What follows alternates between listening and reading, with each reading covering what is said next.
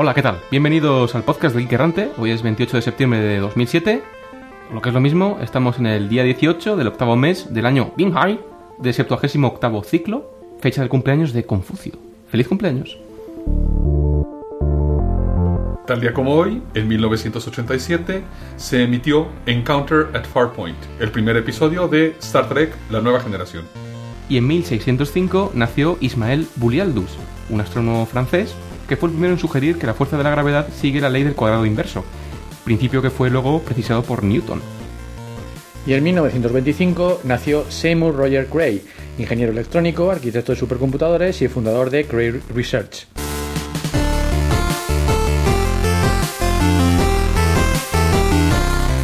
Cuaderno de bitácora. Tras una semana de merecidas vacaciones en el planeta de Wrigley, en el que nuestro mayor problema ha sido decidir si rubia, morena, magenta, verde o romulana, la cerveza claro está, Future, Mr. Solo y yo nos hemos visto obligados a volver al Geek Errante para poder grabar el podcast semanal. Lo que sufrimos por nuestra audiencia, Dios mío. Por otra parte, Olo Jorge sigue desaparecido en las entrañas del ordenador de la nave.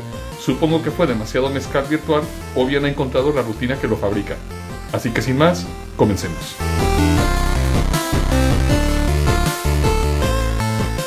Y lo hacemos con el rincón del oyente. Please leave your message after the tone. Press any key to end. That's, I don't understand. What, what are you? What are you? Y tenemos a un oyente habitual al que mandamos muchos saludos, que es Stormbringer, pues que nos pregunta si la botnet Storm no podría ser en realidad una inteligencia artificial al estilo Ghost in the Shell o Winsemute. Stormbringer, la botnet Storm, ¿no será él una inteligencia artificial? ¡Cuánto honor, Dios mío! El caso es que el futuro tiene una respuesta para él. Sí, vamos, nosotros estamos totalmente convencidos de que dentro de poco aparecerán entidades con conciencia en la red. Esas inteligencias artificiales que comentas, ¿no? Al más puro estilo cyberpunk. Vivirá en la red, aprovechando los recursos que se, que se encuentran conectados y bueno, pues eh, podrán ser usados para mantener la ejecución de esta inteligencia artificial O bien se ejecutará de forma distribuida, eh, utilizando los recursos de, de, los diferentes nodos, o podrá saltar de nodo en nodo sin ser descubierta, o incluso al más puro estilo Ghost in the Shell, descargando su conciencia pues, en los diferentes eh, androides que puedan existir por, por, ese entonces. Desde luego, mmm, los legítimos usuarios de los recursos ni se enterarán, y está claro que será el comienzo de una nueva era. A la que damos bienvenida y estamos dispuestos a someternos. Por supuesto. Внимание! Говорит и показывает Москва. Работают все центральные каналы телевидения. Смотрите и слушайте Москву.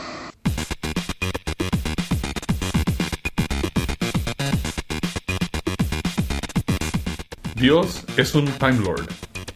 Bueno, todos sabemos que Doctor Who es una serie de culto. Sin embargo, una iglesia de Cardiff ha llevado el culto a Doctor Who al siguiente nivel.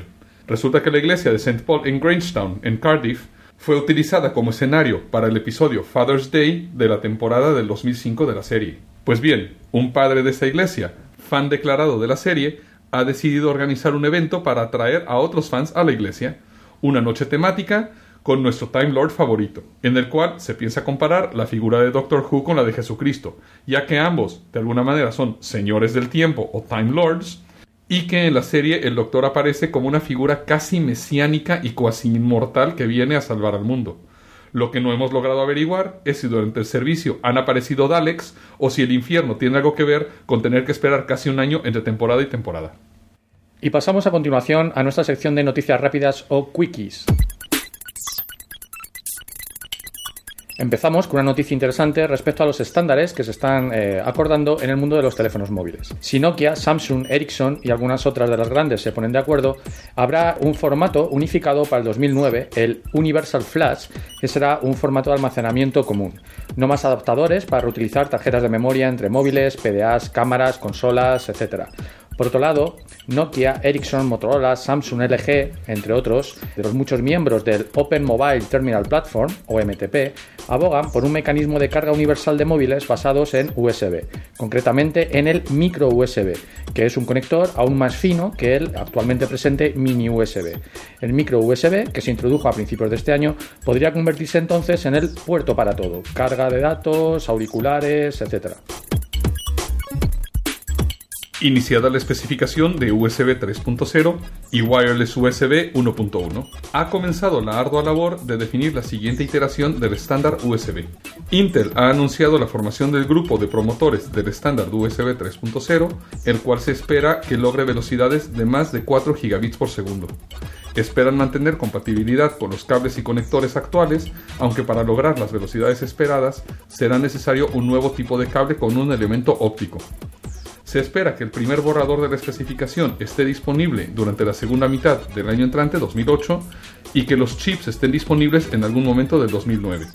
Por otra parte, se habla también de una nueva versión del estándar Wireless USB, la 1.1, que se espera tenga un rendimiento de 1,1 gigabits por segundo, algo bastante optimista, ya que, aunque la especificación 1.0 indica un ancho de banda de 480 megabits, en la práctica es difícil llegar más allá de los 40.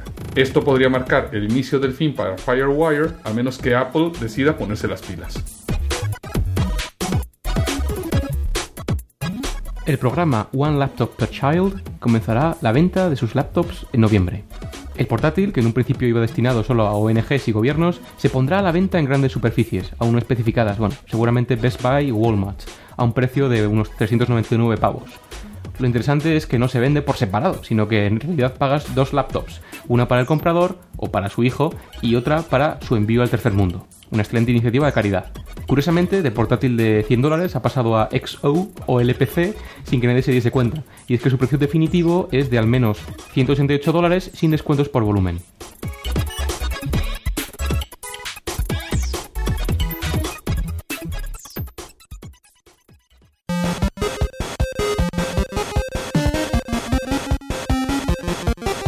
Pasamos a nuestra sección de noticias misceláneas y es que hoy tenemos el tema Apple y el tema Google como temas centrales. Sí, y bueno, y no nos queremos resistir, eh, ya que no lo hemos hecho en podcasts anteriores, a dejar de comentar el culebrón, digamos, de, del iPhone en Europa. Sí, porque llega el iPhone a Europa, pero llega, digamos, eh, de rebajas, ¿no? Nos ha decepcionado un poco el formato. En Sí, el se llama una llegado. especie de, de iGarrafone, algo así, ¿no? Sí. Es que, vamos a ver, en este momento, proponer en Europa un teléfono que cueste lo que cuesta el iPhone y que no tenga 3G me parece un despropósito. Bueno, yo admito que, en fin, Europa tiene una gran penetración del mercado móvil, usamos muy bien esta tecnología, su velocidad, ancho de banda, HDSPA, etcétera, etcétera, pero en Japón, vamos, están a años luz de nosotros. Imagino que el iPhone ahí, tal y como está ahora, es como una especie de, de ladrillo, y nunca mejor Bueno, dicho. pero es que Ja- Japón es otro mundo, es, es, eh, otro, otro negocio y otra tecnología. Tienen eh, muy establecido lo que es el uso de dispositivos móviles para cuestiones para las cuales eh, nosotros usamos los ordenadores. Ellos usan eh, telefonía móvil, anchos de banda impresionantes, terminales que ni siquiera aquí llegan. Cosas eh, como, por ejemplo, la automa- automatización de pagos, obtención de información mediante códigos QR, etcétera. Y bueno, pues que aquí todavía no hemos llegado. Entonces, yo creo que es otro mundo. Europa estamos tan avanzados con respecto a Estados Unidos como Japón está avanzado con respecto de Europa. No, pero es que lo curioso es que, bueno, Jobs en su keynote que dio en Londres, en la Apple Store, eh, básicamente se cree que somos, bueno, eh, imbéciles, ¿no? Porque eh, según Jobs, eh, yo creo que su, que su campo de distorsión de la realidad le abandonan cuando sale de Cupertino, ¿no? O del Moscow Center. Porque en sus propias palabras, los chipset 3G son eh, una especie de marranos eh, ávidos de... o de corriente. Y vamos, eso es cierto. Yo tengo un Nokia 61 que en el momento en el que activo el 3G veo cómo va bajando la batería. Pero yo elijo si lo activo o no lo activo y si me vale la pena activarlo o no, lo- o no activarlo, si utilizar el Wi-Fi. Sí, eh, en eso estoy de acuerdo contigo. Es decir, todos tenemos la experiencia de eh, consumo excesivo o, o consumo muy rápido de batería cuando tenemos eh, Wi-Fi, cuando tenemos Bluetooth, pero que un dispositivo me venga con una tecnología de comunicaciones de datos que para mí ya está obsoleta, No, pero para Jobs es eficiente. ya eficiente en cuanto a consumo, pero no eficiente en cuanto a lo que tiene que ser eficiente, que es velocidad y capacidad de transmisión de datos. Bueno, pero es que lo más sangrante es que los términos del acuerdo, eh, bueno, que O2 en Inglaterra, Orange en Francia o T-Mobile en, en Alemania, eh, estos términos de este acuerdo que han hecho con Apple van a obligar a estas redes a implementar 2.5G, eh, tecnología que ahora mismo, a día de hoy, es obsoleta en Europa, para implementar Edge. O sea, que dan marcha atrás. Es como si te obligaran de repente a tener autopistas para coches de caballos porque entra el nuevo, la nueva tecnología basada en coches de caballos. Sí, el, el iHorse o algo así, ¿no? Tenemos que O2 va a implementar Edge, como hemos dicho, en un 30% del territorio británico y encima le va a dar a Apple un 40% de los beneficios que obtenga con el terminal, beneficios continuos, ¿no? Esto es, o sea, unas condiciones más, digamos, leoninas de las que hay actualmente con incluso con BlackBerry, ¿no? Entonces, no sabemos qué tal va a ser esto en Europa. Desde el Geek Errante invitamos al boicot. Punto negativo. Yo preveo que el iPhone será un fallo completo en Europa. Bueno, un fracaso. En España se habla de que Telefónica va a sacar el iPhone para el año que viene, eh, pues digamos con motivo de su primer aniversario, y va a haber una especie de versión 2G que, bueno, va a implementar, bueno, 3G o incluso HDSPA, VDO quizá, pero eso es aún un rumor, ¿no?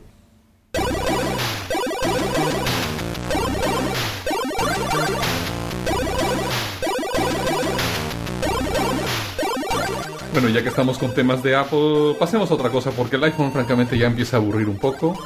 Y bueno, hablemos ahora un poco de lo que está pasando en iTunes, ¿sí?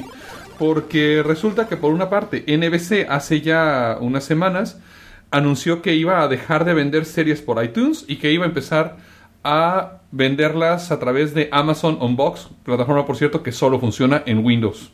Originalmente se hablaba de que eh, NBC quería más pasta ah, de lo que iTunes le estaba dando. iTunes, recordemos que en Estados Unidos cobra un dólar con 99 por cada episodio de televisión.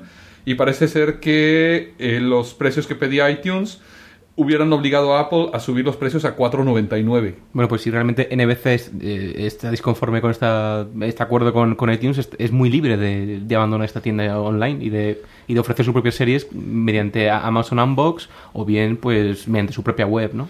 pero realmente se está hablando de que hay algo más por detrás. Porque algo que parece ser que no tiene muy contento a la gente de NBC es que iTunes te permite compartir un contenido, una canción o una serie entre cinco ordenadores y cinco dispositivos móviles. Mientras que Amazon Unbox te deja solamente el dispositivo donde tú lo descargaste. Y si quieres cambiar a otra máquina, tienes que descargarte otra vez y volver a pagar. O sea, políticas de DRM diferentes. Exactamente, eso es lo que se rumora que realmente está detrás de todo este acuerdo. Y por otra parte, claro, tenemos que NBC es hijito de Universal, que ambos son hijitos de Vivendi, y que Universal también está un poco saliéndose del redil en cuanto a lo que es la venta de música a través de iTunes, ¿no? Que Bueno. también eh, cerró su acuerdo. No olvidemos que, bueno, que aunque NBC eh, pertenezca bueno, a Universal y esas cosas, eh, las otras grandes productoras como Warner Bros., eh, de las que NBC también puede emitir alguna serie, pues eh, no se ven afectadas por este, este acuerdo, ¿no? Claro, aquí podríamos hablar de que en un futuro podríamos tener dos opciones. Una de dos. O vamos a 20 sitios distintos de acuerdo con la cadena en la que se emitió nuestra serie para poder comprar la serie que queremos. O la productora, ¿no? O la productora, ir directamente a la productora. O simplemente vamos a la One Stop Shop, es decir, al, super, al hipermercado de las series, que es BitTorrent. Bueno, pero de momento, si sois fans de dos series que recomendamos en Mono Sci-Fi, que son Chuck y Journeyman, sería más recomendable que fueseis a, a iTunes Music Store, porque la gente de, de NBC, en una especie de ataque de esquizofrenia o de doble personalidad, ha puesto estas dos series al alcance de, sus clientes con un modelo de suscripción por temporada de 36 dólares.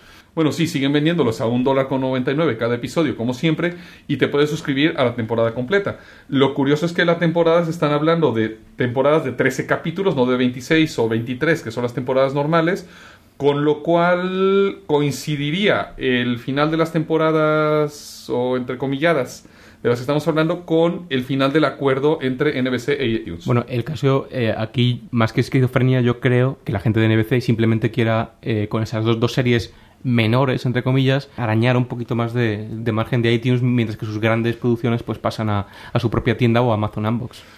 y mientras siguen colaborando con lo que los ejecutivos de Vivendi, el- la compañía madre de Universal y NBC y de Canal Plus, por cierto, ha llamado una indecencia. Pero para un productor que puede ser indecente, Dios mío. Para un productor puede ser indecente, por ejemplo, que todas las canciones se vendan a 99 céntimos, de los cuales además también debe ser muy indecente para ellos que ellos se venden solo 70 céntimos de los 99 céntimos que cuesta.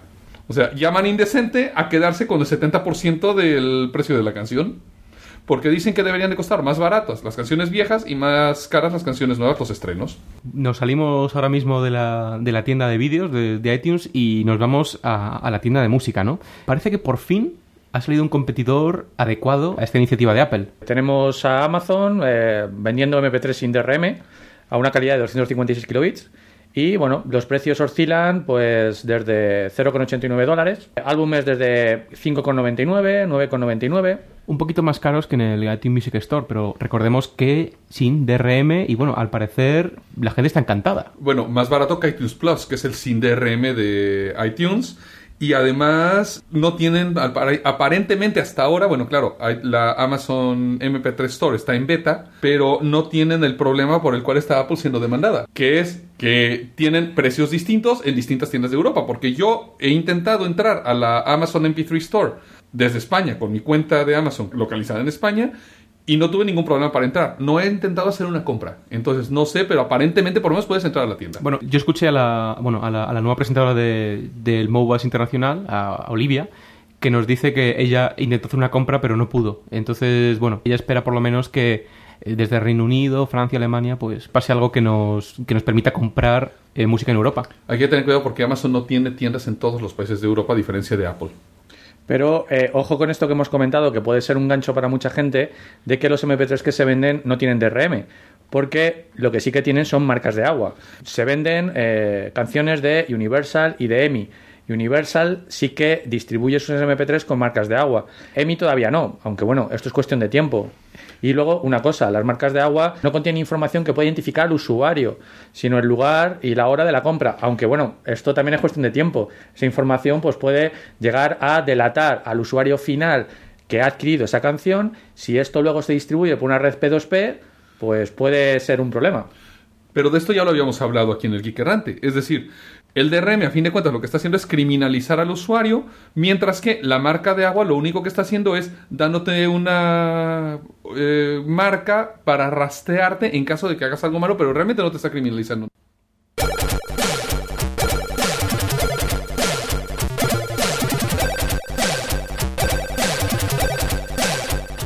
Bueno, y este tema de las tiendas de Apple y NFC, esas cosas, vamos a poner una pausa y vamos a pasar al otro gran competidor del que también hablamos la semana pasada con el tema de los modelos de negocio en aquel episodio 14. Y es Google. Porque, bien, nos ha llamado la atención que hay un montón de noticias mezcladas de esta compañía, digamos, eh, amiga, en el que vemos muy bien por qué está apostando para el futuro. Y lo que dijimos en el episodio 14, de ser un buscador, va a pasar a ser Skynet. Sí, una, una noticia que nos llamó la atención hace ya unos días fue que eh, a principios de septiembre salió a la luz, se publicó por internet que Google había presentado eh, pues una propuesta de patente sobre un mecanismo de pago para móviles, de micropagos. Esto, junto con el rumor de que Google podría pretender sacar un teléfono para finales de este año, el, el nombre pues sería a lo mejor G-Phone, eh, pues hace pensar que este sistema de pago podría ser una de sus eh, killer applications para, para, este teléfono, para el G-Phone, en caso de que lo sacase. Eh, la patente que tiene publicada pues es muy genérica, ¿no? simplemente pues lo resume como método implementado por ordenador para efectuar un pago electrónico online. Pero bueno, esta patente será válida en Estados Unidos porque que yo sepa, aquí, bueno, en España tenemos el, el sistema MobiPay. Sí, que además seguramente ya tienen sus propias patentes. Eh, aquí hay que tener también un poco de cuidado porque el sistema de patentes americano es un poco distinto del sistema de patentes que tenemos en Europa. De hecho, yo puedo patentar una aplicación o alguna algún invento incluso hasta un año después de su aparición en el mercado. Eso en Estados Unidos. En Europa, en el momento en el que algo aparece en el mercado, deja de ser patentable. Bien, eh, una vez hecha esta aclaración, creo que Future nos va a explicar un poquito cómo funciona MobiPay. Bueno, sí, comentaros que MobiPay no es algo nuevo. Estamos hablando de, de, algo nuevo respecto a Google, pero no de algo nuevo respecto a la tecnología. Eh, está presente en España desde 2001-2002 y la verdad es que en mi opinión no ha calado demasiado. Está pensado para micropagos, eh, ya sea contra tu saldo telefónico, pues con operadoras como Movistar, Vodafone, Orange, etcétera, o bien eh, con cargo a una cuenta bancaria. Primero hay que darse de alta en el sitio web, ¿no? Sí, tú te darías de alta. Bueno, darse de alta, la verdad es que simplemente, pues, eh, en el caso más, más general, Pues tú, por ejemplo, eres un usuario de una operadora que tiene implementado este sistema de pago, te vas a su web, te das de alta y bueno, eh, está pensado, pues para que os hagáis una idea, está pensado para micropagos y que, y que pueden ir desde los 6 euros por transacción hasta los 30 euros acumulados diarios o los 60 euros acumulados mensuales. Demasiado micropago, ¿no? Sí, quizás está pensado, pues yo creo que ni, ni te llega para el taxi. Está pensado para, para comprarte a lo mejor una bebida en una máquina dispensadora o, o algo Bueno, pero así. es que antes hablamos de- del- del tema de Japón, pero es que hay, eh, bueno, al, al tema de Mo- MobilePay le hacen parecer antediluviano, ¿no? Porque en Japón estamos hablando de, códigos QR que tú lees con un lector en el móvil y que automáticamente, pues desde abrirte un torno en el metro hasta darte tu, tu, tu latita de ramen o algo así, y entonces pues es una de las razones por las que MobilePay no ha calado mucho en España, es porque es un poco complejo estar enviando mensajitos todo el día y cosas así, ¿no? Sí, mira, la, la cosa funcionaría de la siguiente forma. Tanto el que paga, el usuario, pues nosotros eh, nos daríamos de alta y por otro lado el comercio o el, cobrador también estaría dado de alta en el sistema. Entonces, por, por- por ejemplo, pues radioteléfono taxi, el McDonald's o sitios de estos, pues se darían de alta. Tú tendrías un, un servicio nuevo, ¿no? Pues en tu menú de operador tendrías un servicio nuevo que sería el de pagos y el ítem que quieres comprar, el objeto que quieres comprar, se identifica por una referencia y eh, tú tienes un conjunto de códigos, de comandos, del tipo de asterisco 145, asterisco 1, asterisco, por ejemplo, seguido de la referencia del producto que quieres comprar. Esto, bueno, pues tú lo enviarías, la operadora detectaría que es un código de micropago, igual que otros muchos códigos que usamos pues, para activar diferentes servicios de, la red, y te pediría pues, una confirmación de la compra y un PIN te autenticarías, te eh, confirmarías la compra y eh, una vez se produzca la transacción se eh, confirma tanto al comprador como al vendedor. Espero que por lo menos este nuevo sistema de pagos de Google funcione algo más como en Japón, no como esto de Mo- MobilePay, que es más complejo, digamos. Bien, y bueno, nos salimos del taxi, como quien dice, y nos vamos a la luna, porque os acordáis de Google Moon, bueno, esa aplicacioncilla que más o menos salía del proyecto del 20% del tiempo y que si hacías zoom más de un par de veces salía queso. Pues bien, Google está recibiendo la ayuda de la NASA para hacer de Google Moon algo más serio, ¿no? Sí, porque además está recibiendo de la NASA ya eh, fotografías de alta resolución para que, bueno, ya te tendrías que acercar mucho, mucho, mucho para enterarte que la luna está hecha de queso. Esto viene porque, bueno, la NASA está poniendo ahora mismo online todo el material fotográfico en alta resolución de todas las misiones Apolo. Y bueno, ahora básicamente que Google Moon se ha convertido en un sitio en el que además de la cartografía lunar podemos ver los sitios de los distintos alunizajes, fotos de los astronautas, etcétera. Pero entonces llegamos a la luna, ¿no? Me lo creo. Lo que es cierto es que Google, por lo que veo, está pensando en abrir nuevos mercados, porque tenemos por una parte Google Moon y luego en el nuevo Google Earth tenemos también el Google Space, donde puedes ver la- cómo se ve el espacio desde cualquier sitio del mundo, incluso con fotografías del Hubble. También, volviendo a lo que os mencionado de Google Earth, tenemos que, bueno, eh, una compañía privada llamada Digital Globe ha puesto en órbita un satélite llamado Worldview 1, que va a cartografiar la Tierra a una resolución eh, insultante de medio metro, y básicamente que Google Earth podría beneficiarse mucho de este sistema. Sí, es, es muy interesante porque es un satélite que estará en órbita polar a 500 kilómetros de la Tierra. Como bien has dicho, tiene una resolución de medio metro y eh, el ciclo de actualización va a ser de 1,7 días. Es interesante resaltar que este satélite es comercialmente hablando, porque bueno, habrá satélites militares, etcétera, pero comercialmente hablando es uno de los más avanzados, con mayores frecuencias de actualización, mayor resolución y lo único pues que las imágenes que captura mediante su cámara telescopio son pancromáticas, esto significa que es escala de grises, lo cual bueno pues a lo mejor para ciertas aplicaciones pues se queda corto.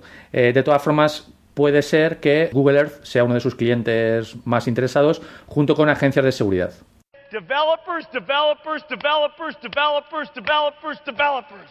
Developers, developers, developers, developers, developers, developers, developers, developers.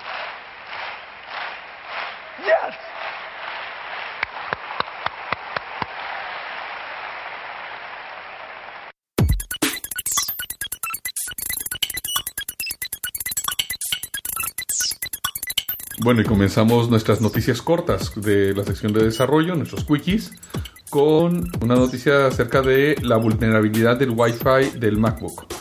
Algunos de nuestros oyentes recordarán a David Maynor, el protagonista del culebrón del verano del que hablamos en el Geek Errante número 6.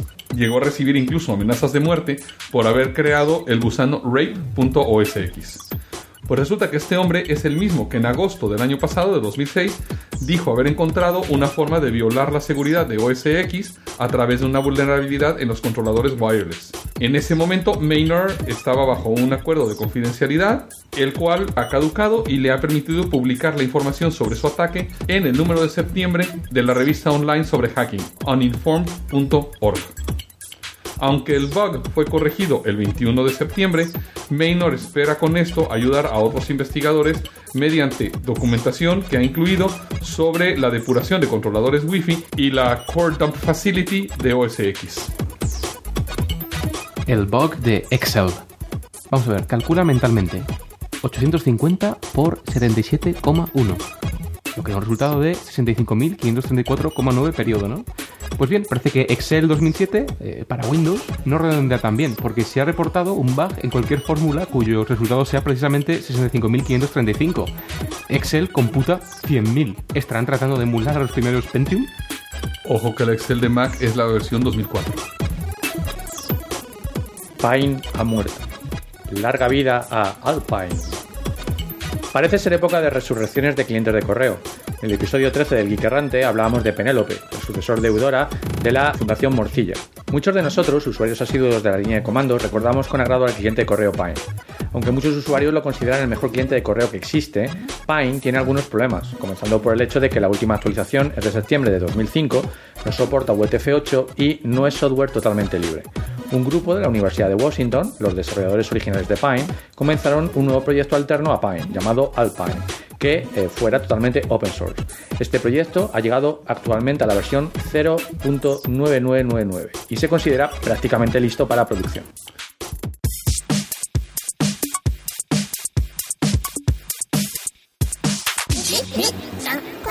Bueno, y pasamos a nuestra sección de follow-ups desde el departamento del iPhone, o bien el iHorse, como lo hemos rebautizado en, la sección de miscelánea, ¿no? Empezamos con malas noticias para aquellos que hayan bloqueado su iPhone, hayan hecho ringtones. Todo empezó hace unas cuantas semanas cuando Apple empezó a desvelar sus intenciones respecto del iPhone. Y es que cuando sacó iTunes 742, bloqueó un agujero mediante el cual se podían crear tus propios ringtones. Recordando que los usuarios pueden comprar una canción en iTunes y luego, mediante el pago de 99 céntimos adicionales, pueden extraer cualquier trozo de la canción y utilizarlo como ringtone. Pero si la canción es mía, ¿no? ¿No puedo hacer con ella lo que quiera? Eh, pues parece ser que según iTunes, no. Entonces, resulta que había un workaround para poder instalar cualquier MP3 o AAC como tono, de hecho apareció en Engadget. iTunes 742 bloqueó esta avenida de actualización, aunque claro, como siempre, el workaround ya ha sido actualizado para poder darle la vuelta a iTunes 742. Bueno, y continuamos con eh, unas declaraciones que ha hecho nuestro amigo Steve Jobs, que dice que está harto de que le toquen los cacharros. Dice que comprende pues, que esto es un juego de, de gato y ratón, que ellos van por delante, la gente intenta romper su hardware, hacer cosas para las que inicialmente no está pensado, pero bueno, que su trabajo es pararlos. Pero si ellos van por delante, ¿quién es el gato y quién es el ratón? Es lo que yo quisiera saber. Bueno, ellos van por delante a veces. Con la gente del iPhone Unlocking eh, no acaba esto, porque Apple amenaza con que la próxima actualización del iPhone podría dañar irreparablemente aquellos dispositivos bloqueados. Estamos hablando de, de actualización 1.11. Sí, porque la, la cuestión no es que la próxima actualización tape agujeros de seguridad usados para instalar eh, aplicaciones terceras, etcétera, sino que puede haber daño físico del dispositivo. Que te podría convertir tu iPhone en un bonito pisapapeles de 500 dólares. Y habrá gente, me imagino, pues un poco asustada y echando marcha atrás o... Sí, bueno, la comunidad de Apple fanboys tan entusiasta en un principio por todo el, el tema del desbloqueo, ahora está con un poquito con el rabo entre las piernas, diciendo que no, que ellos no quieren hacer eso y que quieren ahora volver atrás. Bueno, sí, no, porque lo que han hecho a fin de cuentas es sacar un desinstalador de la actualización de firmware de forma que tú puedas desinstalar la actualización, dejar tu iPhone como estaba, hacer la actualización de Apple y luego, esperando que la actualización no vaya a bloquear el camino que están usando para entrar, volver a actualizarlo. Bueno, basta con que esta actualización, como dijimos en el Geek Errante 15, parchee el binario de chroot. Ojo, aquí están hablando de los cambios que se han hecho al chipset de la radio para desbloquear el iPhone para utilizar cualquier operador, no para instalar aplicaciones de terceros. Hasta ahora Apple no se ha pronunciado respecto a las No, aplicaciones de terceros. sí se ha pronunciado, diciendo que las aplicaciones de terceros, incluso ten- tener mi iPhone para jugar al Tetris, podría invalidar la garantía del dispositivo. Pero vamos a ver, yo compro un dispositivo. Ese dispositivo, a fin de cuentas, yo puedo hacer lo que quiera yo con él. En el software y mientras que el software que tenga yo no dañe físicamente al aparato, supongo que habrá alguna ley contra que me invaliden la garantía contra esto, ¿no? El iPhone no es ni más ni menos que un ordenador, al fin y al cabo, o por lo menos la parte que la gente pone es aplicaciones, ¿no? Entonces, en cuanto a cosas legales, tenemos que la Magnuson-Moss Warranty Act eh, dice que yo puedo instalar todo lo que yo quiera en mi dispositivo siempre y cuando no invalide eh, su funcionamiento original, ¿no? Y de hecho, la mayor parte de los proveedores de móviles, si tú llevas tu móvil a algún sitio para que te lo desbloqueen, no te invaliden la garantía. Vamos, que Apple en este momento es el único que ha realizado una cosa así, ¿no? Eh, un momentito, estamos, estamos recibiendo un, un cable desde el departamento de ironía en el que nos dicen que Jobs y Wozniak se dedicaban a hackear ATT con Blue Boxes. De hecho, una de las primeras negocios que hacía Steve Jobs junto con Steve Wozniak, esto estamos hablando del 71, estamos hablando de la prehistoria prácticamente, era hacer blue boxes para defraudar a AT&T para poder hacer llamadas telefónicas. ¿Quién las ha visto y quién les ve, no? Porque Apple ahora mismo ha mandado un takedown notice a la gente del iPod Touch jailbreaking. Sí, esto es interesante porque resulta que un hacker eh, había conseguido un eh, iPod Touch roto, le había cambiado a una chica a través de Craigslist por un iPod Nano y pretendía pues hacerle una autopsia completa, publicar toda la información y descargar el firmware a touchdev.net, un wiki de desarrolladores, donde pues poder colaborar con otros hackers, tal y como se hizo con el iPhone en su momento, pues para saltarse el Thatcher root y, y avanzar, ¿no? Casi inmediatamente el ISP recibió un aviso de Apple indicándole que publicar ese firmware violaría el copyright. Aquí hay que tener un poco de cuidado, o sea, una cosa es publicar información de cómo desbloquear algo y otra cosa es publicar el código del firmware directamente que sí efectivamente tiene una propiedad intelectual. Sin embargo, empiezan las suspicacias en la red. Se dice a lo mejor que Apple está utilizando esto del iPod Touch como una especie de globo sonda de lo que va después a hacer con el iPhone.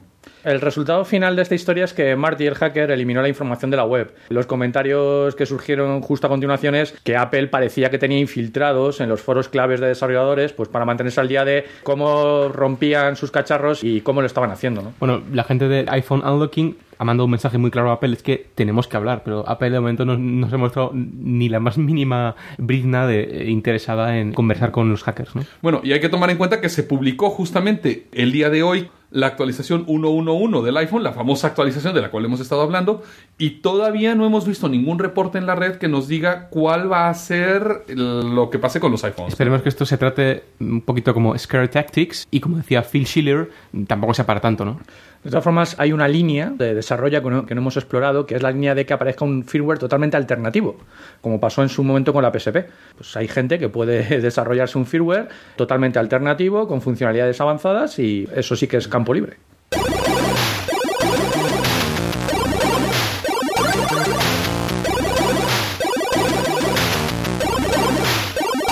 Vamos a hablar de otra cosa, vamos a hablar de desarrollo. Entonces pasemos a nuestra sección de noticias de desarrolladores. Bueno, porque tenemos que el nuevo defensor de Ruby y Rails, eh, ni más ni menos, ¿quién es? ¿Alguien de en plan software libre? No. Pues la persona que se podría pensar como el menos esperado. Son Microsystems, el famoso defensor de Java. Y es que se dio del 17 al 19 de septiembre la RailsConf Europe del 2007, que es una conferencia, bueno, que cada año va siendo más grande de todos los desarrolladores de Rails, este framework para desarrollar aplicaciones web sobre una plataforma Ruby. Y no olvidemos que Sun Microsystems fue uno de los patrocinadores de la conferencia. Sí, de hecho un patrocinador diamante de la conferencia, ni más ni menos. Pero la sorpresa más grande de esta gente vino cuando escucharon a Craig McClanahan, que es el creador de Struts, el framework principal para desarrollar aplicaciones web en Java. Lo que ha dicho es que después de trabajar con Rails, desarrollar aplicaciones web en Java probablemente no sea una experiencia particularmente placentera. Yo realmente me uno a él. Rails eh, y Ruby en general son una plataforma que yo la veo como bastante más elegante a nivel lenguaje, a nivel plataforma, que lo que es actualmente la plataforma Java. Hablábamos en el pasado podcast de NetBeans 6, de la primera beta, que tiene un soporte excelente, por así decirlo, a tanto a Rails como al lenguaje de Ruby, ¿no? Bueno, y de hecho no olvidemos que en NetBeans 6, aparte de Ruby y Rails, tenemos JRuby. Este soporte de Sona Ruby viene a partir de septiembre del año pasado, cuando Sun contrató a Charles Nutter y Thomas Enevo, que son dos de los cuatro desarrolladores de JRuby, como empleados en plantilla para dedicarse a trabajar en, en JRuby de tiempo completo. Bueno, vamos a ver. Tenemos Rails, que bueno, esta parte sabemos lo que es, es una especie de servidor de aplicaciones, ¿no? Es un framework para hacer aplicaciones web, sobre todo para acceso a bases de datos. De hecho, Ruby on Rails en este momento es de las formas más fáciles para exponer una base de datos en la web. Eso queda claro. Lo que no me queda claro a mí ahora mismo es esto de las diferencias entre Ruby y JRuby. Y además otra cosa, yo Ruby lo conocía, pero JRuby on Rails está actualmente implantado en producción o A ver, vamos por partes. Originalmente estaba Ruby, el lenguaje creado por un desarrollador llamado Mats, que además el tío en ningún momento hizo ningún tipo de especificación ni nada, sino simplemente se dedicó a hackear el lenguaje, a hackear la biblioteca. Es un lenguaje además muy bonito, muy elegante. A la gente que le haya gustado Smalltalk, es, tiene un poco el sabor de Smalltalk, pero con una sintaxis más normal, más Bueno, parecida a otro Una, una de las cosas que me entusiasman de Ruby es que los threads es un nivel de abstracción, digamos. O sea que por defecto manejas threads de una manera lo más sencillo que he visto en mi vida, claro. Incluso en la versión de Ruby para MS2, por así decirlo, incluso en sistemas operativos que de por sí no tienen multithreading, la máquina virtual de Ruby tiene threads. Es impresionante. Claro, de hecho, la máquina virtual de Ruby, por llamarle C Ruby, aunque no es el nombre oficial, pero llamémoslo así porque es el Ruby escrito en C, implementa lo que llaman green threads, es decir, implementa un modelo de multithreading interno dentro de la máquina que no corresponden los threads de la máquina virtual a los threads del sistema operativo. Pero bueno, este hombre definió su lenguaje, como les digo, no hizo ningún tipo de documento de estándar, no hizo un libro como el Kernigan y Ritchie o el que tenemos en C o el Strustrup que tenemos en C++, sino simplemente se puso a hackear. Posteriormente llegaron en el 2001 un tío llamado Jan Arne Petersen cogió la implementación de Ruby en C y digamos que la tradujo a Java. O sea, es un port directo de la implementación de C a Java. En ese tiempo estamos hablando de Ruby 1.6. Ese port, después, cuando sur- surge Ruby 1.8, bueno, empiezan a entrar más gentes en el equipo. Entra Charles Nutter y Thomas Enevo, que son las personas que ahora contratados son. Y empieza a crearse un grupo de desarrolladores core de JRuby. Y empiezan Charles Nutter, entre otras cosas, a tratar de hacer una especificación del lenguaje para que ya no sea simplemente un port de lo que había hecho Mats, sino poder hacer una implementación desde cero, a lo mejor mejor optimizada, que funcionara mejor, ¿no? Y respecto al tema este de sistemas JRuby en producción, JRuby on Rails ya lo tienen en producción en bastantes empresas. Tiene de hecho una gran ventaja que es, a fin de cuentas, es una aplicación Java. Entonces, lo que ha hecho la gente de JRuby es convertir Rails en un fichero WAR que es donde se ponen las aplicaciones web en Java. Entonces yo cojo un fichero WAR que contiene mi aplicación en Rails con Rails completo y lo despliego en cualquier servidor de aplicaciones. Bueno, y tampoco olvidemos la animadversión que tiene Mats, eh, bueno, Matsumoto, el japonés este, por todo lo que signifique Enterprise, ¿no? Sí, de hecho, esta es una ventaja hasta cierto punto que se le ve a la gente de JRuby, porque Mats, a fin de cuentas, se le ha dicho: Mira, a mí no me interesa la parte Enterprise, yo aquí estoy hackeando con mi lenguaje, soy feliz, estoy trabajando en la versión 1.9 y a mí déjenme en paz. Se está viendo un poco que todo lo que es el soporte de Enterprise, por una parte, sí, del lado de Ruby tradicional lo tiene la gente de Rails, el grupo de Rails más que el grupo de Ruby. Pero por otra parte, el grupo de JRuby como plataforma de base, ¿no? Bueno, y es muy importante decir que, bueno, ahora mismo JRuby está en la release 1.01 y, bueno, dependiendo de la aplicación, en, en algunos casos específicos, tiene mejor rendimiento que el Ruby nativo. Aunque, bueno, en algunos be- benchmarks puede ser un 50-60% más lento. todavía el grupo de JRuby no se han metido en el performance. Es decir, para la versión 1.0 y 1.01, su meta era soporte de Rails. Es decir, que yo podía coger cualquier aplicación escrita para Rails, o casi cualquier aplicación escrita para Rails, meterla sobre JRuby y que funcionara. Ahora, en lo que están trabajando para la versión 1.1 es en lo que llamamos un compilador just in time, que en tiempo de ejecución genere a partir de Ruby el código Java y entonces sea muchísimo más rápido. Sin haberse metido en el rendimiento, estamos hablando de un 50%, 60%, en algunos casos 100% más lento. ¿no? pero en general Ruby tampoco es un lenguaje especialmente rápido, ¿no? Eh, Digo en líneas generales. Sí, Ruby es un lenguaje bastante lento. Tiene la facilidad de desarrollo como positivo, pero en general la máquina virtual de Ruby, de C Ruby, por decir algo, no se distingue precisamente por su velocidad. Entonces, vamos a ver, el consejo para cualquier oyente que piense, bueno, entonces yo quería aprender Ruby, pero ahora sé que está JRuby, ¿qué aprendo ahora? A fin de cuentas te da igual, es decir, tú aprendes el lenguaje, aprendes a programar en Rails, aprendes a programar en Ruby. De hecho, si tú estás programas con NetBeans, en cualquier momento tú le dices a NetBeans, ahora quiero utilizar el Ruby en C, ahora quiero utilizar el JRuby. Pero a fin de cuentas, gracias al trabajo que está haciendo Charles Nutter y Thomas Enebo y demás de crear esta especificación, la idea es que yo pueda hacer una aplicación y que la pueda correr en Ruby en C o en Ruby en Java, o sea, JRuby o C Ruby, y que sea exactamente igual. Bueno, quizá aquí nos estamos dejando fuera a Groovy. A Groovy y a cualquiera de los otros más de 200 lenguajes que corren sobre la máquina virtual Java. La gente piensa en Java como un lenguaje, pero por debajo tenemos una máquina virtual hasta cierto punto independiente del lenguaje, es una CPU definida en software a fin de cuentas, y luego está el lenguaje Java. Pero hay una lista que les dejaremos el link en los show notes, donde hay más de 200 lenguajes que van desde COBOL, Forth, Lisp, a lenguajes, bueno, que ya alguna vez mencionamos como Scala, o lenguajes completamente nuevos que corren sobre la máquina virtual Java. Sun está dando ahora mucho apoyo a otro lenguaje que es Groovy, que tiene una sintaxis mucho más similar a Java, es decir, Ruby es una sintaxis completamente nueva, Groovy es una sintaxis similar a Java, agregando algunas cosas que vienen de lenguajes dinámicos como Python, como Ruby, las variables que no tienen tipos, por ejemplo, closures y todo este tipo de cuestiones, ¿no? Hay un grupo que ha hecho Groovy on Grails, que es crear una plataforma similar a Rails, pero que corra utilizando el lenguaje Groovy en lugar de utilizar Ruby, ¿no?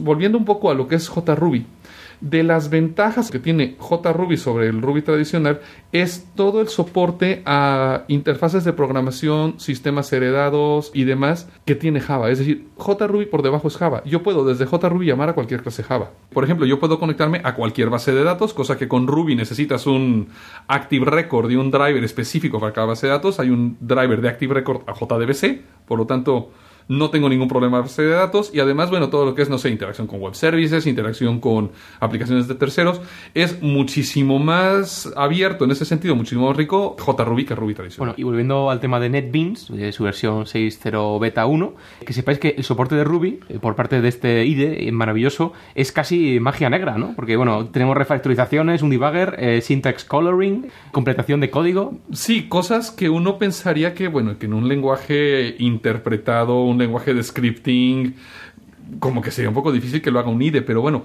la gente que lo ha hecho verdaderamente es sorprendente porque prácticamente mientras estás programando por debajo te están interpretando el código que estás creando para poder sacar cosas como de qué tipo es una cierta variable. Bueno, y ya para terminar, ¿esto también es extensible a Jython, la alternativa a Python? La gente que ha metido el soporte de Ruby dentro de NetBeans ha creado por debajo toda una infraestructura para facilitar el soporte general de herramientas de scripting. En este momento NetBeans tal como viene trae el soporte para JRuby o Ruby tradicional, para JavaScript, hay un módulo para Groovy, Python y para otros lenguajes. Y no olvidemos, bueno, C y C++, que cada universitario por ahí fuera pues también agradecerá, ¿no? Para introducirse a, a NetBeans. Efectivamente, porque además tiene para la parte de C y C++, por ejemplo, integración con GDB para poder hacer un debugging de un programa en C.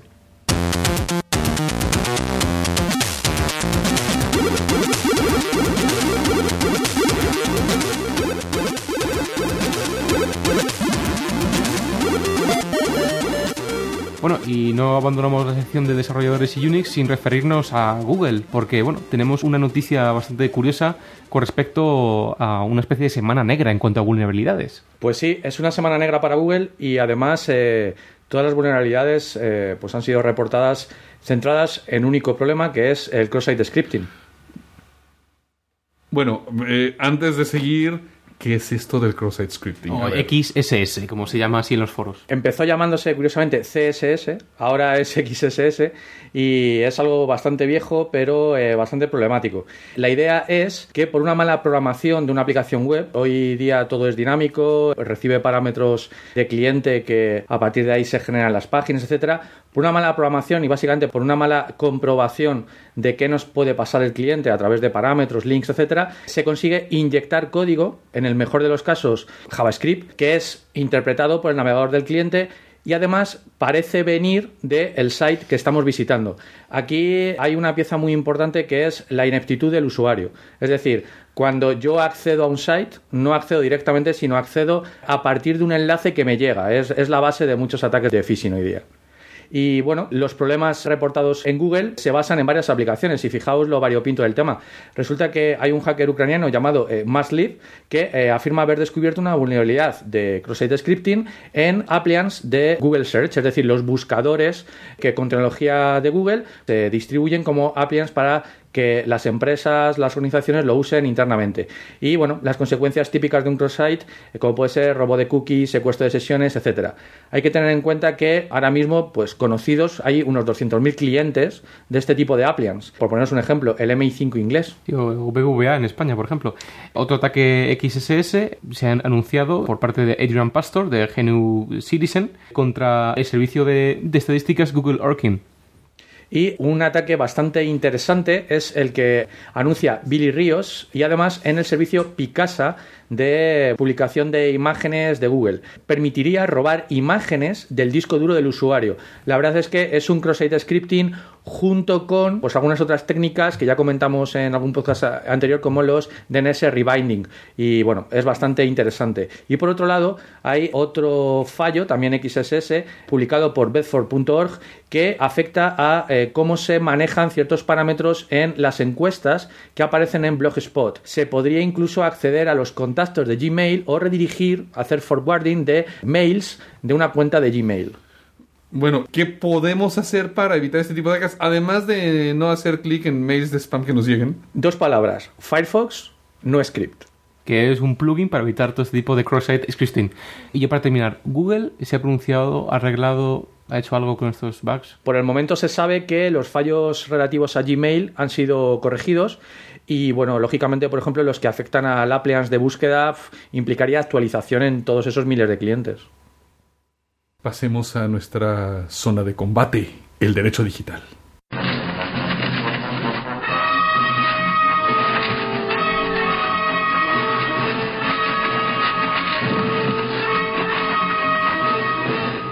Recordemos a todos nuestros oyentes que no somos abogados, eh, ni queremos serlo, y que, bueno, pues todo lo que decimos en esta parte, pues es porque nos gusta, y bueno, pues si conocéis algo mejor o mejor información que la nuestra, podéis mandarnos un mail a podcast.com.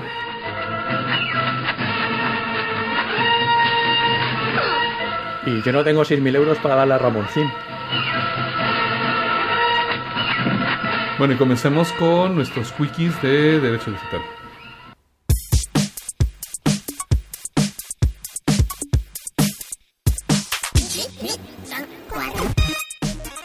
Vamos a empezar con una pregunta que podría parecer en principio un poco filosófica. ¿El enviar spam se considera parte de la libertad de expresión?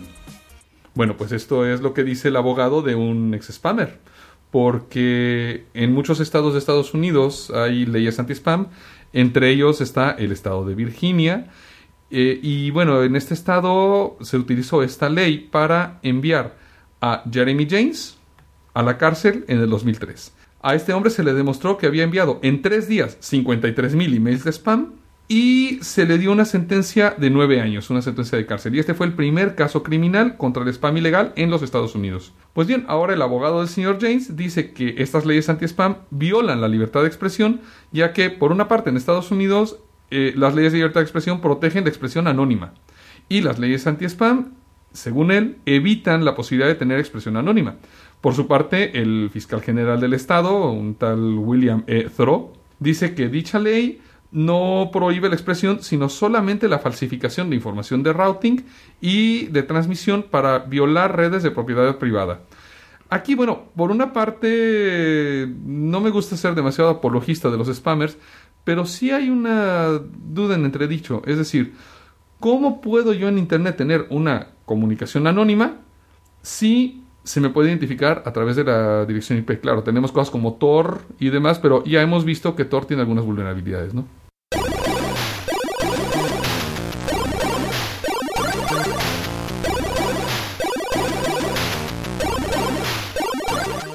Ahora proponen los socialistas españoles que sea solo un juez quien pueda cerrar una web.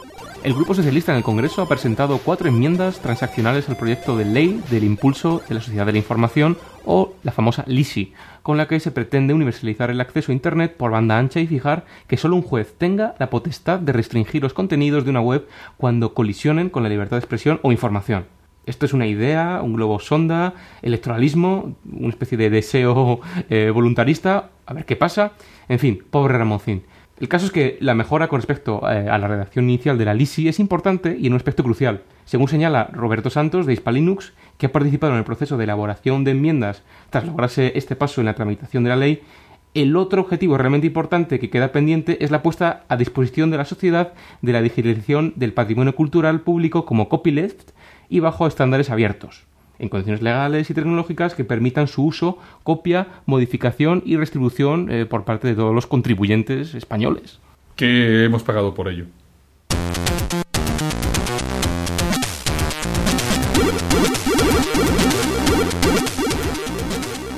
Y nuestro departamento de demandas estúpidas nos informa de la demanda que ha interpuesto una familia de Texas contra Creative Commons por el uso de una fotografía de su hija adolescente en una campaña publicitaria de Virgin Mobile Australia. La foto fue tomada por un consejero de la niña, quien la puso en Flickr utilizando una licencia de Creative Commons de atribución, la cual permite el uso comercial siempre y cuando se atribuya el autor de la foto. De hecho, en el anuncio, Virgin incluyó la URL de Flickr y la atribución, con lo cual se cumplieron los términos de la licencia. Sin embargo, la familia ha acusado tanto a Virgin Mobile como a Creative Commons por difamación y por invasión de la intimidad de la niña, ya que en el anuncio se incluye el siguiente texto en inglés. Dump your pen friend, free text virgin to virgin. Traducido literalmente, texto libre de virgen a virgen o coloquialmente SMS gratis entre usuarios de Virgin el cual, según los padres, dañó la reputación de la niña y la expuso al ridículo y mofas de sus compañeros y al escrutinio de las personas que la pueden ahora buscar en Google y cachondearse de ella. Alegan además que Creative Commons no ha hecho lo suficiente para educar a la gente sobre las implicaciones de las licencias, lo cual implica que las personas han simplemente hecho clic sobre la licencia sin leer los términos de la misma.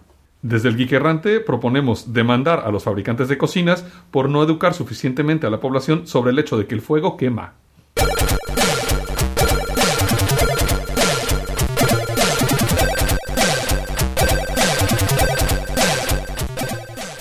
Bien, y pasamos a follow-ups con algo bastante candente ahora mismo, que es el tema de Media Defender. Y bueno, se hablaba de que Pirate Bay podía estar por ahí detrás, y creo que se confirma porque este macrositio de torrents eh, sueco eh, ha demandado, y cito, a 20th Century Fox, Emmy Music, Universal Music, Universal Pictures, Paramount Home Entertainment, Atari, Activision, Ubisoft, Sony BMG Music y Sony Pictures. Esto es, esto es bastante eh, eh, espectacular. Pero, pero vamos a ver, Pirate Bay no se supone que era normalmente el receptor de las demandas y no el emisor. Sí, pero un ataque es siempre la mejor defensa. Ahí lo tienes. Y es que todas estas empresas que hemos citado, o al menos sus divisiones nórdicas, han pagado a mercenarios informáticos para sabotear el conocidísimo sitio de torrents. ¿Y de dónde viene esta información? ¿De dónde lo ha sacado de Pirate Bay o qué pruebas tienen? Bueno, pues básicamente tienen toda la pila de mails de, Media Defender Defenders y además eh, en una entrevista a Torrent Freak eh, pues un miembro de Pirate eh, Broke P, ha dicho que además tienen todos los logs eh, pues de, de estas conexiones que se, que se han realizado desde Media Defender. Y bueno, ¿y ha habido algún tipo de respuesta por parte de estas gentes? Es curioso porque algo? la gente de Pirate Bay ha intentado eh, en programas de radio público, bueno, en, en Svenska Radio, han, han intentado eh, pues hablar con, con, con estas compañías, un medio público, a lo cual eh, pues desde la radio de Suecia hasta las compañías han denegado cualquier comentario. Lo que es interesante es que en Suecia eh, este tipo de pruebas obtenidas eh, por métodos un poco extraños, como puede ser el de Mi Defender Defenders, son, son válidas por un tribunal según eh, bueno pues un principio llamado el free eh, que bueno que es básicamente que cualquiera puede en Suecia presentar pruebas de, de este tipo no obtenidas por cualquier método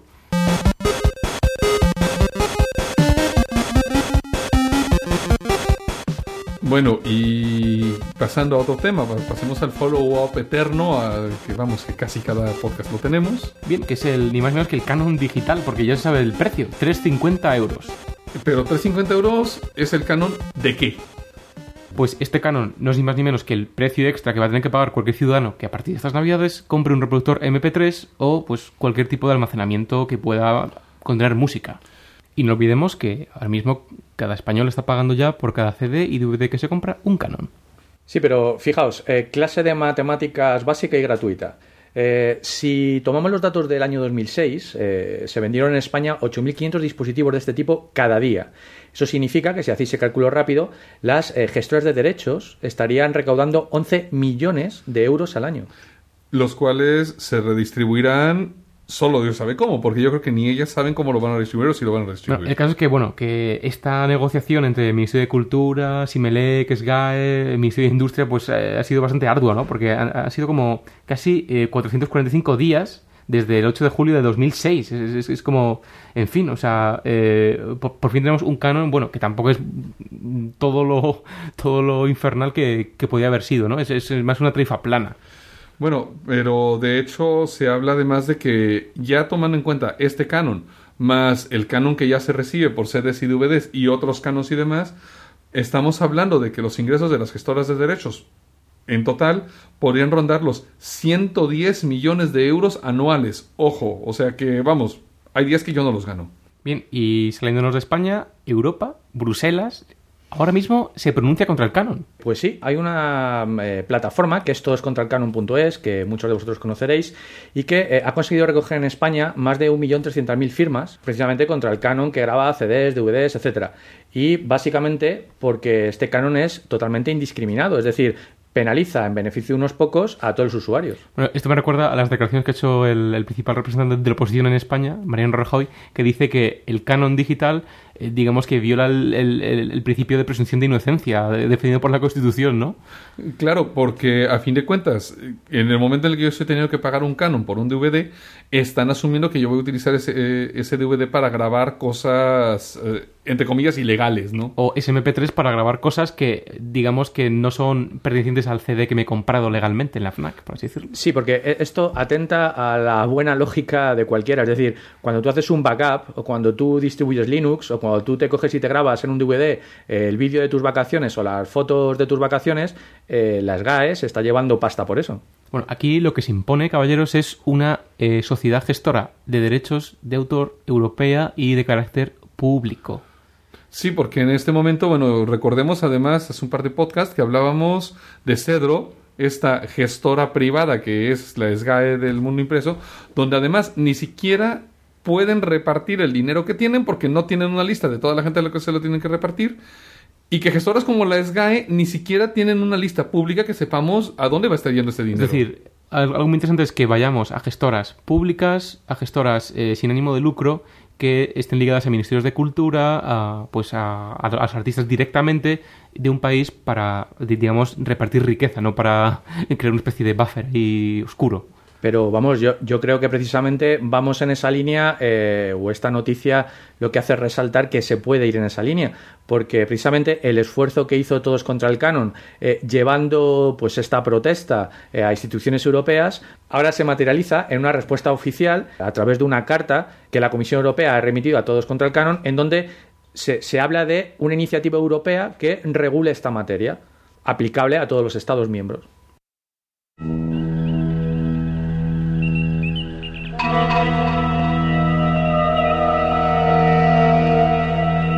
Pasamos a nuestra sección última, colofón de este podcast, que es Sci-Fi to Sci-Fact, el rincón donde la ciencia ficción espe- especulativa alcanza su apoteosis en hechos que por fin pasan de la mente de un autor a la realidad.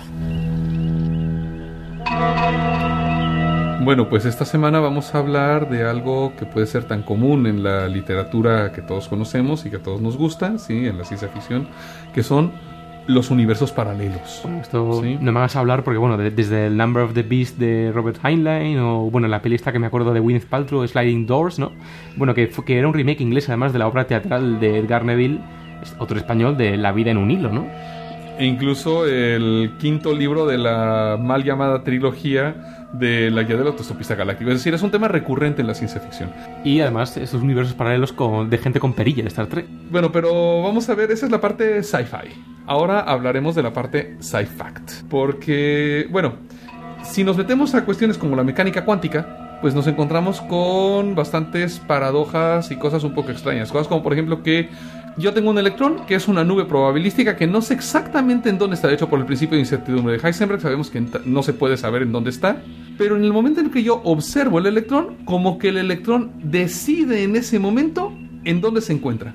¿Sí? Ojo, chicos, esto no es, esto no es What the Bleep Do We Know. Entonces, bueno, lo que se había postulado eh, hace, hace tiempo, en los 50, de hecho en 1950, el físico Hugh Everett habló de algo que llamamos la explicación de los múltiples mundos o la hipótesis de los múltiples mundos. El multiverso, ¿no? Ahorita. Más o menos, es decir, lo que decía este tío es, bueno, ¿y qué pasa si, o sea, lo puso a nivel de experimento mental o juego mental, si en el momento en el que tú observas el electrón, no es que el electrón decida en qué, en qué sitio está, sino que simultáneamente se encuentra en todos los sitios posibles donde puede estar, Y tú lo observas en, en- en- en ese estado, ¿no? tú lo, pero tú lo observas en un, en, en un sitio, pero en ese momento se bifurca el universo y otro tú lo observa en otro estado posible. Y de acuerdo con el número de estados posibles que pueda tener ese electrón, será el número de universos paralelos que se crearán en ese instante. Bueno, pero esto básicamente que, bueno, pues desde que se formuló esta especie de hipótesis, pues no era más que, pues eso, una especie de juego mental, un- un- algo interesante, ¿no? Pero es que ahora mismo un, un equipo de investigadores de la Universidad de Oxford,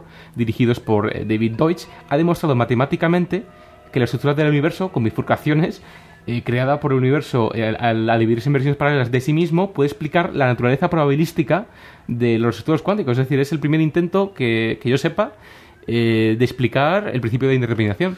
Sí, es decir, en este momento esto no es una prueba formal, vamos, no han dicho, vale, esto ya es y la teoría ya se Eh, convierte o sea, en es, una es- es- es, digamos, una especie de artefacto matemático. Sí, pero al ser ya una prueba matemática de, de esta situación, lo que estamos logrando es darle muchísima más fuerza a, este, a esta hipótesis o este argumento, ¿no? Bueno amigos, yo después de esta explicación tan sesuda, lo único que os puedo decir es que la próxima vez que perdáis un avión por llegar tarde al aeropuerto, consolaros pensando que probablemente en algún universo alternativo estáis en ese avión camino de esas maravillosas vacaciones que os merecéis. O estampados en el suelo. Bueno chicos, eh, creo que ya fue bastante podcast. Eh, nos espera el planeta de Wrigley. Sí, chicos, he encontrado un tiki bar estupendo a las orillas de la playa de Mahal, ¿Tienen cerveza romulana? que contiene hasta corona y todo. Pues chicos, vamos allá, inmediatamente. Y como novedad, los sensores no detectan nada de nada. Por fin, vamos a divertirnos. Qué tranquilidad. A la playa. Saludos desde desde. Errante. Y hasta la semana que viene. Hasta luego. Adiós.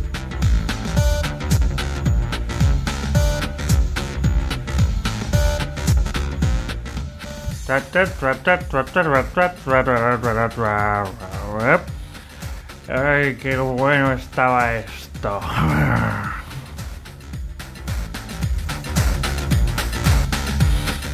Este podcast se ha elaborado con 100% bits reciclados. Ninguno sufrió daños durante la grabación. Se distribuye bajo una licencia Creative Commons Share Alike Atribución No Comercial 2.5 de España. Para más información visita www.creativecommons.es. Contacta con nosotros en podcast.elgeekerrante.com o a través de nuestro blog www.elgeekerrante.com.